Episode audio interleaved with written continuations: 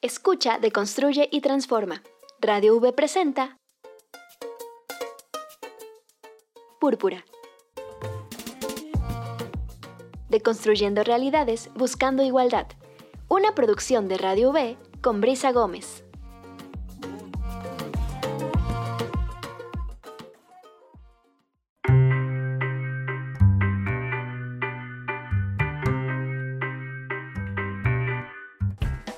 ¿Qué tal? Muy buen día. Les damos la bienvenida este jueves a Púrpura. Este es uno de los programas especiales que grabamos desde Mérida, Yucatán, gracias a este encuentro que se dio afortunado entre la sociedad civil y periodistas eh, enfocados precisamente a las causas sociales y que bueno, pues ya eh, ocurrió hace algunas semanas, pero bueno, gracias a este afortunado encuentro es que podemos tener estas voces que ahora se vuelven amigas de Púrpura y aliadas también en la difusión de los derechos humanos de las mujeres. El día de hoy tenemos un tema interesante. Ustedes ya han oído hablar a muchas feministas que han trabajado diversos temas, pero hoy vamos a hablar acerca de las luchas feministas y lo que traen a las vidas de las mujeres, las consecuencias eh, positivas y negativas, hay que decirlo también, y eh, las diferentes formas en las que se puede vivir la lucha feminista en otros contextos. El día de hoy nuestras invitadas son Wendy Galarza, ella es defensora de derechos humanos y sobreviviente del ataque que sufrieron en Cancún, Quintana Roo, el 9 de noviembre. Nos acompaña también Silvia Chuk, también defensora de derechos humanos, y María Oronzor, también defensora de derechos humanos y sobreviviente del ataque del 9 de noviembre. Bienvenidas, ¿cómo están? Platíquenos cómo les ha parecido este encuentro y bueno, pues el estar aquí compartiendo todas estas vivencias que como feministas pues traen, ¿no? Todas traemos una formación diferente, pero vamos hacia el mismo camino. ¿Cómo están? Hola Brisa, hola a todas y todos, compañeras, compañeros. Eh, pues ha sido una jornada bastante interesante, bastante intensa, en la que nos hemos ido reconociendo sobre cuáles han sido nuestros riesgos, amenazas, un poco la forma en la que hemos ido, pues, afrontándolos, ¿no? Tratar de hacer ahí coincidencias, también tender puentes entre entre la labor periodística y, la Defensoría de Derechos Humanos. Entonces ha sido ah, una experiencia muy, muy chida aquí en Mérida. Hola, pues la verdad es que me siento muy agradecida para empezar de, de, tener este espacio para poder replicar las voces y pues muy objetivamente en el, como en este encuentro, es como muy sanador no debería de ser sanador ver que tienes compañeros que están eh, afrontando como los mismos obstáculos que tú y en diferentes ciudades, pero al, final sí es como sanador y, como tal vez eh, es un alivio saber que no solamente estás sola como en la lucha y que muchas otras personas también están padeciendo y que también están resistiendo y haciendo cosas para visibilizar pues la problemática que, bueno, yo estoy en Quintana Roo, pero escuchando las voces de otros compañeros y compañeras, pues el sur en general está padeciendo muchas problemáticas sociales que atraviesan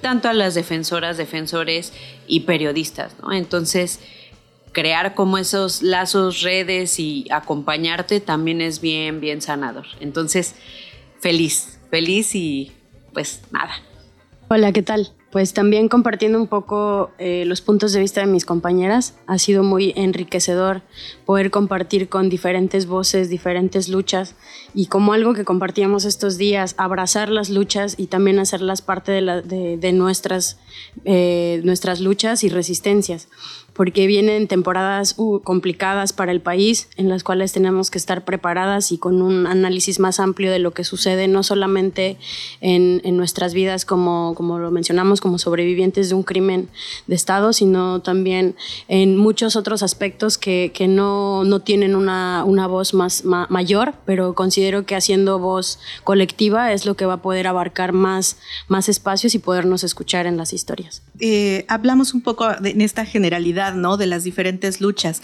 pero hablemos particularmente de la lucha feminista, ¿no? Es transversal abarca todos los temas. Hay eh, feministas ambientalistas, hay feministas enfocadas a los derechos eh, de las edades, de las infancias, hay todo. ¿Cómo ha sido para ustedes la lucha feminista? Además, ustedes no las pueden ver, pero yo sí les puedo decir que son mujeres muy jóvenes. ¿Cómo se involucran ustedes en la lucha feminista?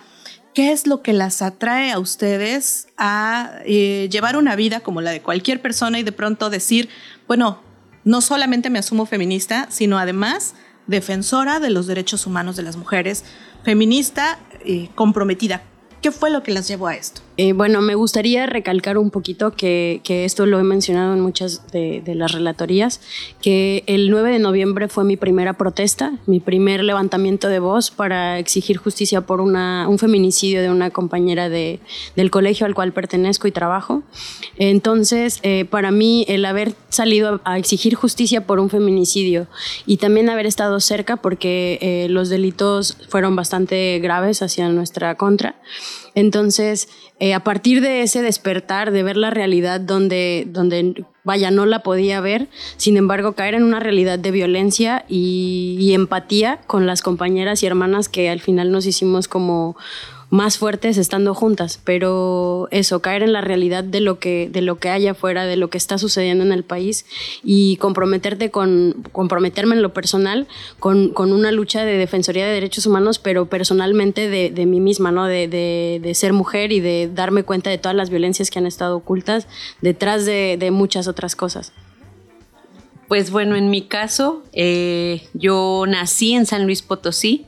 Eh, me fui a Cancún por toda... Al principio yo creía que era como un tema laboral, como un tema de crecer laboralmente, porque en mi ciudad eh, mi carrera, que es eh, la poricultura, que es el desarrollo, bueno, el estudio del desarrollo integral de las infancias, no era tan, eh, tan fuerte, no era un tema prioritario para la sociedad. Entonces, analizando como de, bueno, vámonos a otro lugar donde sepa que, que, que, procuran más a las infancias, y en mi mente dije, bueno, más cerca de los extranjeros que tienen esta cultura de cuidado de las infancias, pues vámonos a Cancún, ¿no?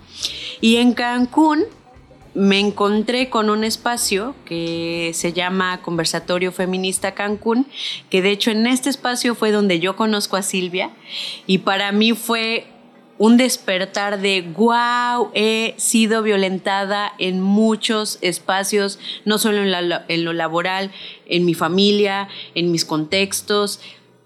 Fue un despertar muy, muy cañón.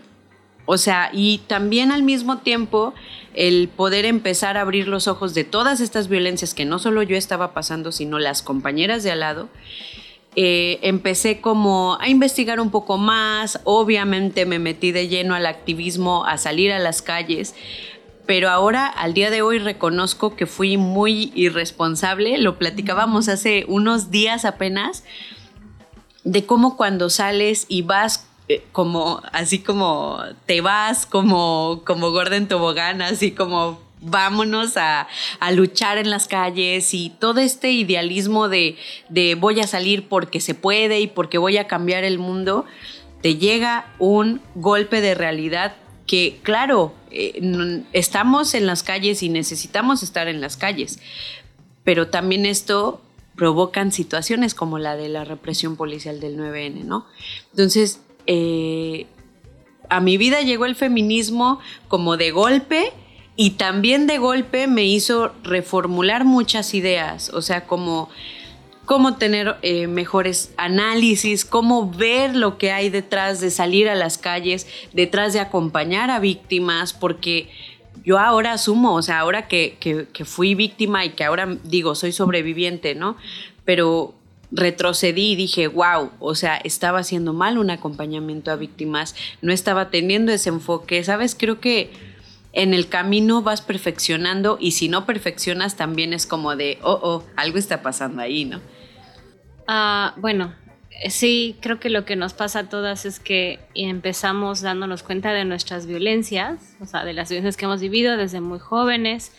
Yo además soy maestra, eh, llevo un buen rato dando clases Em, eso también te confronta todo el tiempo con la realidad que viven las, las estudiantes, ¿no? las profesoras también, eh, las mujeres en general en el ámbito laboral, en la educación. Y comienzas a lo mejor como eso, dándote cuenta, enojándote, la rabia, la indignación. De ahí pasar a la acción es, es muy sencillo, ¿no? Es como, ok, ahora vamos a organizarnos y hacer esto y a levantar la voz.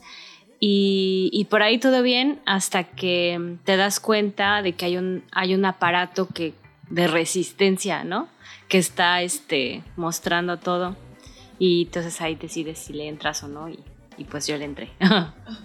Bien, estamos en Púrpura, estamos hablando acerca de los movimientos feministas, de la lucha feminista. Nos acompañan Wendy Galarza, Silvia Chuk y María Oronzor.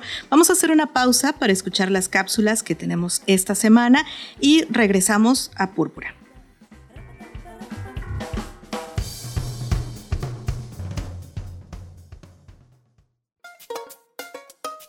Púrpura, deconstruye y transforma.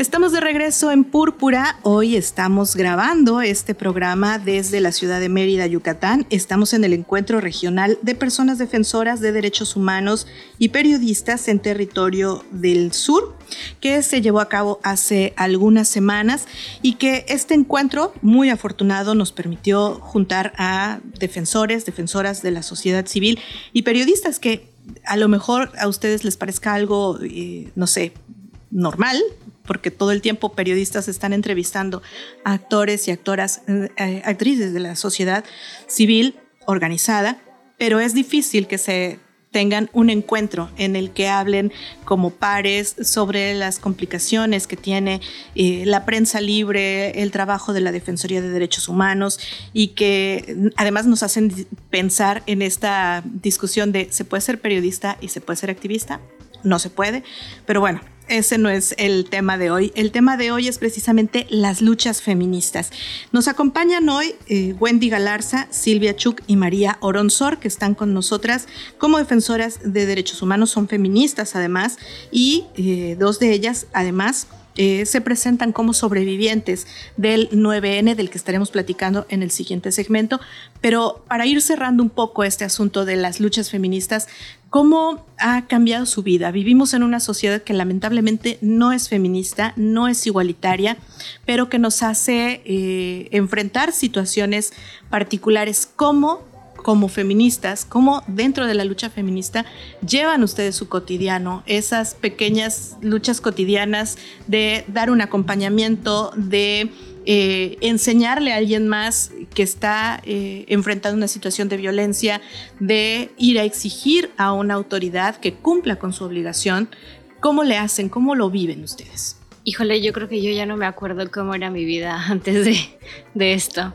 Eh, pues te preparas siendo muy amorosa contigo misma y, y haciéndote consciente de que por más que quieras no vas a poder ayudar a todas las personas, que hay, una, hay un tiempo de energía limitado, pues de energía, de tiempo, de esfuerzo, de recursos limitado y, darte cuenta que pues que no, uno que no está sola, o sea que, hay, hay que hacerse de redes, hay que trabajar con estas cosas en colectivos, ¿no? O sea, en colectivo, pues, y que eso lleva también un, un trabajo, una disposición para tomar acuerdos, para dialogar. A veces eso se puede volver muy complejo porque socialmente estamos influenciados a tener una comunicación violenta en general y tender puentes a veces en un, en un contexto como tan violento puede ser difícil. Pero bueno, esa es como de las primeras cosas que uno se tiene que armar en la mañana, ¿no? A salir a hacer lo que hace, ¿no? Em, y también em, darnos cuenta, bueno, creo que de las cosas que también ayuda, que me ha ayudado es em, tomar pausas cuando se necesita, eh, hacer una cosa que yo le llamo mi lectura, o la lectura es, ¿no? Hacer este análisis de contexto, de cuándo toca movilizar, de cuándo toca hacer incidencia, de cuándo toca salir a medios, de cuándo toca, o sea, eh, porque el contexto insisto, es muy adverso muchas veces, ¿no? Eso, de eso ha sido parte del encuentro, darnos cuenta que tenemos esas mismas condiciones. Y pues eso, creo que de esa manera nos, al, menos yo me voy o me he ido preparando y creo que también lo hacemos en conjunto. Sí, bueno, creo, es, es, es extraño porque, porque no es como de que todo esto me choca total, me, me checa más bien todo lo que dice Sil. Porque al final, o sea, tú podrías decir que una feminista solamente es como de, tarán, ahí viene una feminista, órale a las calles, u órale a mesas de trabajo, u órale vete encuentros, ¿no? Y realmente es un proceso como todo, ¿no? Eh, es un proceso de entender, es un proceso de analizar, es un proceso de documentar y también de absorber todos los conocimientos de las otras eh, compañeras. Porque, y también, aparte de, socializar como la información y que también tú compartas los conocimientos, es tener muchos valores. o sea, a veces es bien choteado, ¿no? De, ay, para poder, para poder estar como en comunidad tienes que tener valores. Y realmente es cierto. O sea, el, el poder compartirlos y tener empatía, responsabilidad afectiva, comunicación asertiva, es bien difícil porque venimos de esa sociedad que no nos enseñó a hacer eso. Y que si logramos las mujeres hacer eso, somos las malas. ¿sabes? Es este discurso de, de que las mujeres con este rol de género de quédate en tu casa, cuida a tus hijos, bla, bla, bla, es, es realmente un, un como un gran tapón que nos ponen a las mujeres, que ese tapón hay desde hace años estamos quitando unas a unas a unas y esa información cuando la pasas es preparar a las demás, es preparar a las de al lado, ¿no? Y en donde entran los valores también entra el, pues el poder aceptar un compañera creo que no va por ahí o que también te digan, oye, no va por ahí, ¿no? El aceptar eso es bien difícil porque muchas veces nos lo han dicho como a manera de, de represión, ¿no? No solo policial, o sea, represión de la sociedad en general, ¿no? Entonces, aprender a aceptar eso es fuerte, pero es necesario. Y también hay algo que no nos enseñaron que es el autocuidado. Y creo que, como dice Sil, ¿no? Es de las bases fundamentales. Y es como esta base también del amor propio. Si no te amas a ti, no puedes amar a los demás. Entonces creo que aquí también aplica. Si no eh, te respetas como lo que eres, como una defensora, no puedes ni autonombrarte, ni nombrarte con la sociedad. Entonces, si no crees en ti, los de allá no van a creer. Y que no es que sea importante, porque si lo, lo crees desde tu perspectiva, puedes hacer cosas maravillosas, ¿no? Pero es necesario, es necesario transmitirlo para que no te atropellen, ¿no? Para que no violenten tus derechos muchas veces. Comparto mucho lo que dicen mis compañeras Silvia y Wendy y, de mi parte el, caso peculiar que siempre resalto es eso, que fue mi primer evento, mi primera marcha y sí puedo notar un, cambio total y radical en todas mis maneras de, vivir, de relacionarme, de laborar. Entonces también desde la, la parte como María Sociedad Civil, eh, tenía cierta postura acerca del feminismo, cierta, cierta falta de empatía, de también compartir incluso los memes de, ah, de, sí, de agresiones a feministas, porque al final no entiendes el, el, contexto. Cuando yo fui víctima de esta misma violencia, que lo hemos sido a través de los años y a través de la historia, pero cuando descubro que he sido víctima, pero aparte de ese día en específico, eh, descubro cómo, cómo se me desmorona mi sistema completo que yo tenía de una sociedad. exacto, entonces me convierto en, mis creencias se desmoronan y entonces comienzo a, buscarla dónde me agarro, dónde agarro como un poco de fuerza y todo esto.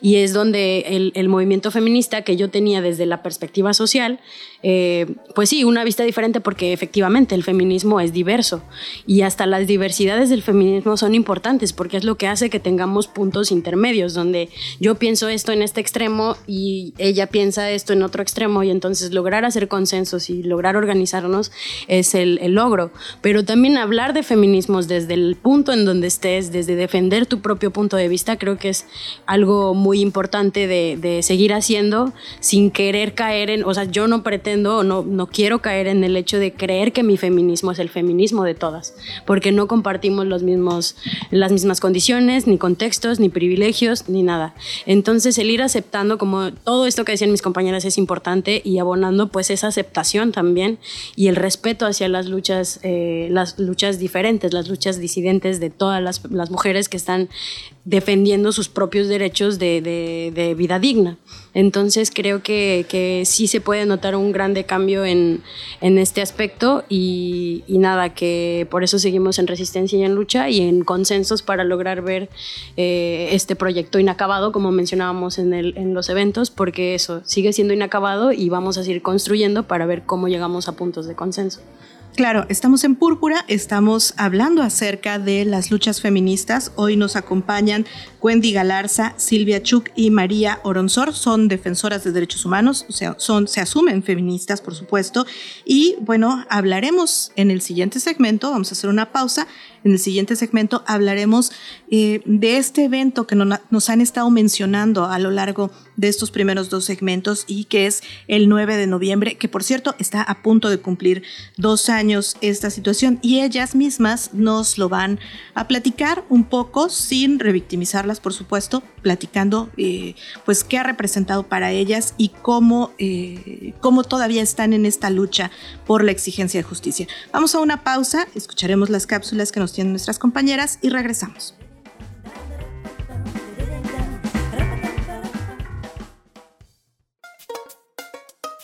Púrpura, deconstruye y transforma.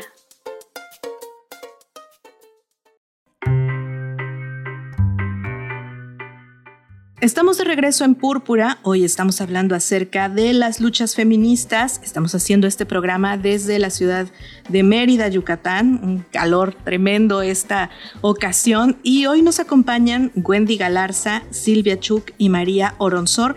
Ellas eh, se asumen, por supuesto, feministas, como muchas de las invitadas y amigas de Púrpura.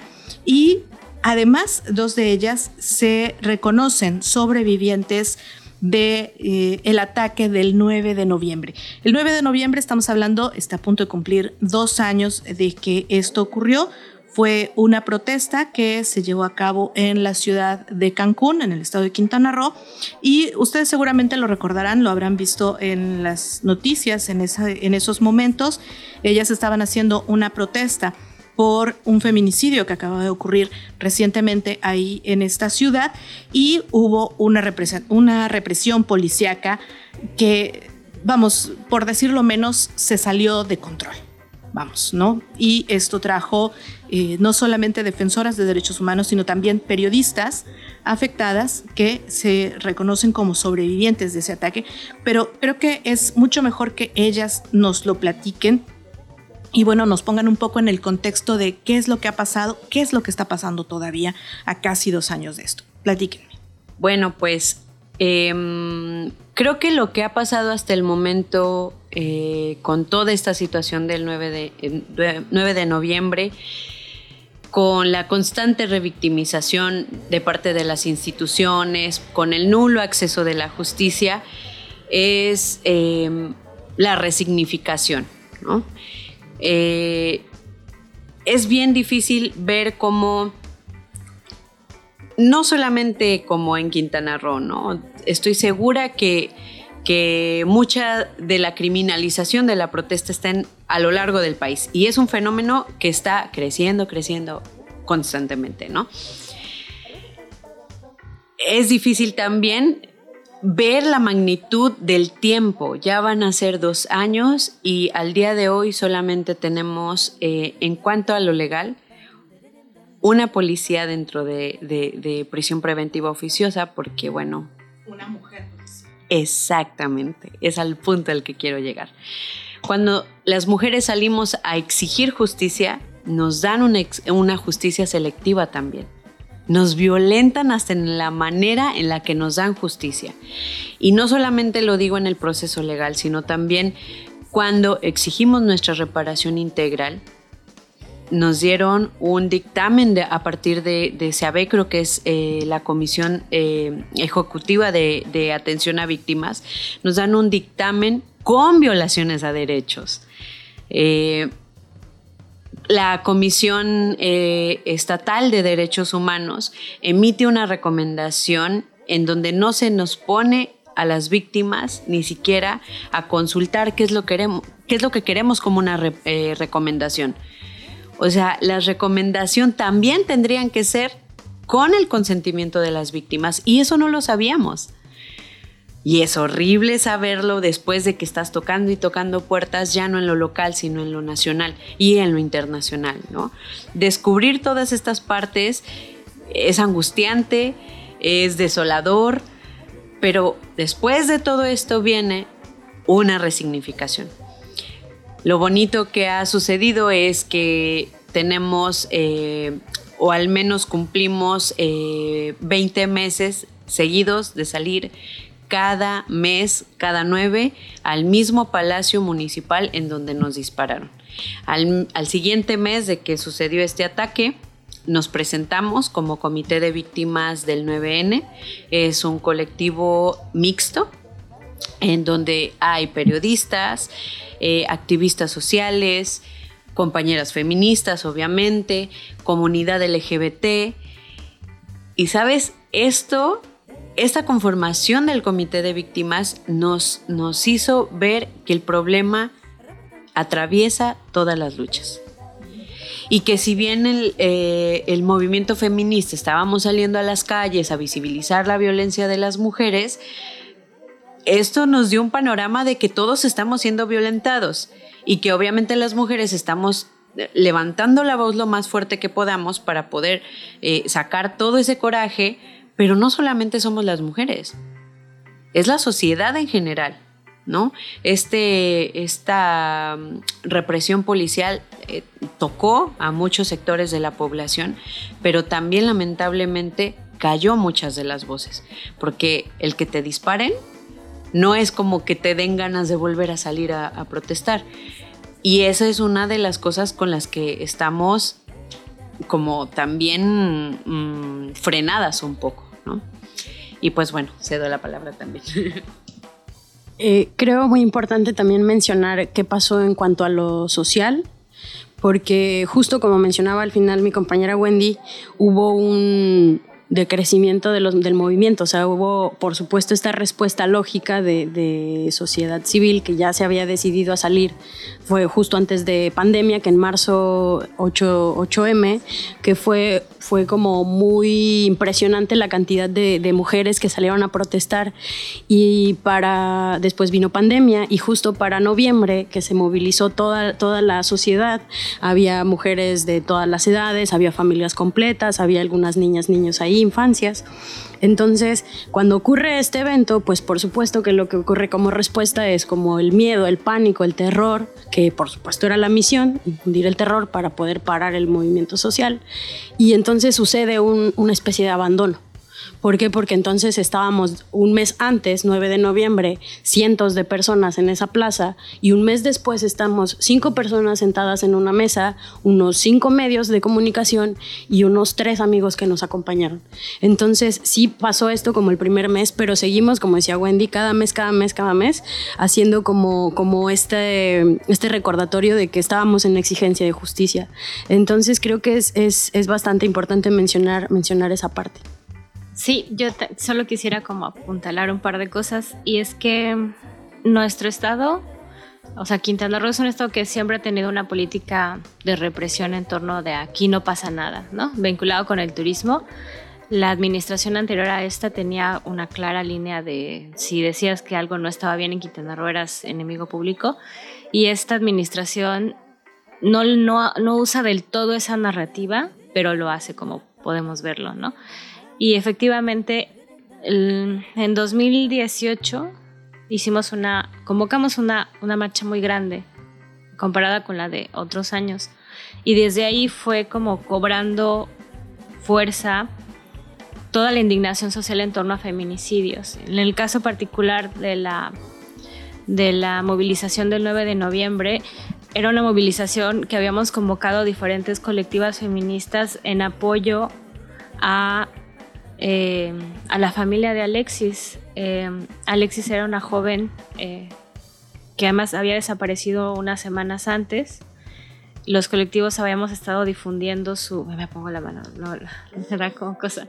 habíamos estado difundiendo su, su ficha y cuando finalmente encuentran, encuentran el cuerpo de Alexis, su familia pide, ¿no? Así de, queremos una movilización, una movilización mixta. Los, los colectivos arropamos en, en, redes sociales y salimos todos, ¿no? Em, y a partir de ese, nos hemos sentado a analizar ese día millones de veces, ¿no? De cómo, de cómo fue cooptado, de cómo hubo infiltrados, de cómo el Estado, vale, los tres niveles, o más bien los dos niveles del Estado, ¿no? en municipal y, estatal, en, fuerzas policiales, y además luego entró la Guardia Nacional, este, estaban coludidas, o sea, e, era una, una cuestión sumamente premeditada, ¿no? Después nos hicimos conscientes de que ese era un modo de operación en todo el país, ¿no? que, las, que las protestas feministas estaban siendo reprimidas mucho más de lo que habían sido antes y que además que la violencia en la pandemia hubiera crecido tanto, hablaba de una situación de crisis, ¿no? no solamente no no solamente la, violencia está creciendo, sino los mecanismos para, para, denunciarla y atenderla disminuyen con la pandemia y ahora cuando salimos a denunciarla nos balean. Nosotros eh, hicimos, hicimos, bueno, las compañeras hicieron un sticker diciendo, eh, nunca se nos va a olvidar que cuando salimos a exigir justicia nos respondieron con balas. Eh, y eso habla muy claro, me parece, como de la, de la urgencia, ¿no? gracias al comité es que ellas han mantenido, ellos y ellos han mantenido el, salir a, el salir a protestar para no dejar que el miedo nos gane y no dejar que, todo esto nos apabulle, ¿no? Y eso me parece que es fundamental. Creo que nunca se los he agradecido, pero se los agradezco mucho. Y bueno, esta es una situación eh, muy particular de Quintana Roo, que están enfrentados, como tú decías precisamente, porque es un estado enfocado a la cuestión turística, ¿no? Pero que bueno, hemos visto en otros estados y justamente en este encuentro hemos hablado muchas veces de esta criminalización de la protesta. Pero fuera del asunto de la criminalización de la protesta está el nulo acceso a la justicia, ¿no? El manejo selectivo de cómo hacer justicia, cómo hacer una justicia, diciéndolo entre comillas, y que bueno, esta es la lucha en, el, en la que se encuentran ustedes justo en este momento, ¿no? En que se haga una verdadera justicia con perspectiva de género, con reparación del daño, porque además no solamente quedaron estos... Eh, este dolor social por lo que pasó al criminalizar la protesta, sino porque hubo lesiones físicas, hay traumas emocionales y psicológicos que quedan y que son un parteaguas en la vida de la sociedad, pero también de las personas. ¿Cómo va esta exigencia por la justicia? Que bueno, pues no ha sido un camino fácil por lo que hemos platicado fuera del aire. Pues yo creo que eh, también eh, hay algo bien preciso para, para englobar todo esto, ¿no? En el comité decimos siempre, ¿no? Cuando ya vemos eh, todo derrumbado y todo con un mal, con un mal diagnóstico, eh, llegamos al mismo punto. La justicia no va a llegar de ellos. Entonces hay que buscar la justicia, resignificar los espacios, hacer nuestra propia justicia, buscar todos los métodos para, para sentirnos reparados con la sociedad, ¿no? Porque si esperamos a que venga de ellos, nos vamos a cansar. Y eso es a lo que le apuestan. No te doy justicia para que te canses, ¿no? Entonces, creo que de ahí parte todo, ¿no? Eh, el, no esperar nada de ellos y al contrario, eh, solamente como visibilizar que falta esto es lo que nos ha mantenido hasta ahora como en pie de lucha, ¿no?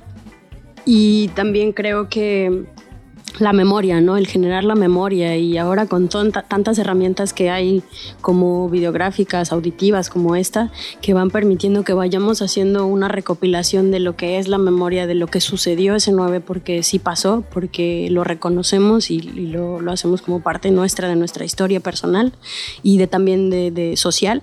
Entonces, eso, la memoria también es, la justicia de los pueblos, diríamos, ¿no?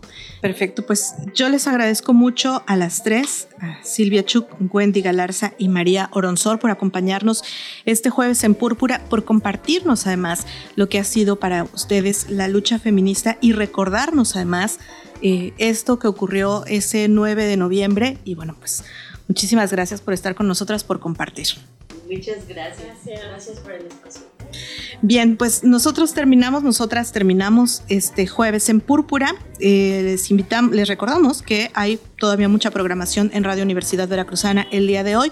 Nos escuchamos más tarde en Voz Universitaria y les invitamos a que la próxima semana nos escuchen en el 90.5 de FM y hoy, después de mediodía, bueno, pues pueden buscar este programa en la cuenta de Spotify Radio V, donde van a encontrar la versión breve la versión eh, corta de este programa y por supuesto las cápsulas también para que las escuchen on demand. Muchísimas gracias, nos escuchamos la próxima semana.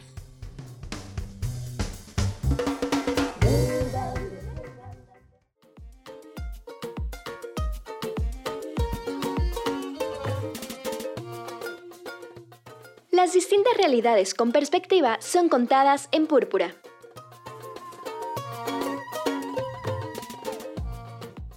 Una producción de Radio V en el 90.5 de FM a cargo de Brisa Gómez.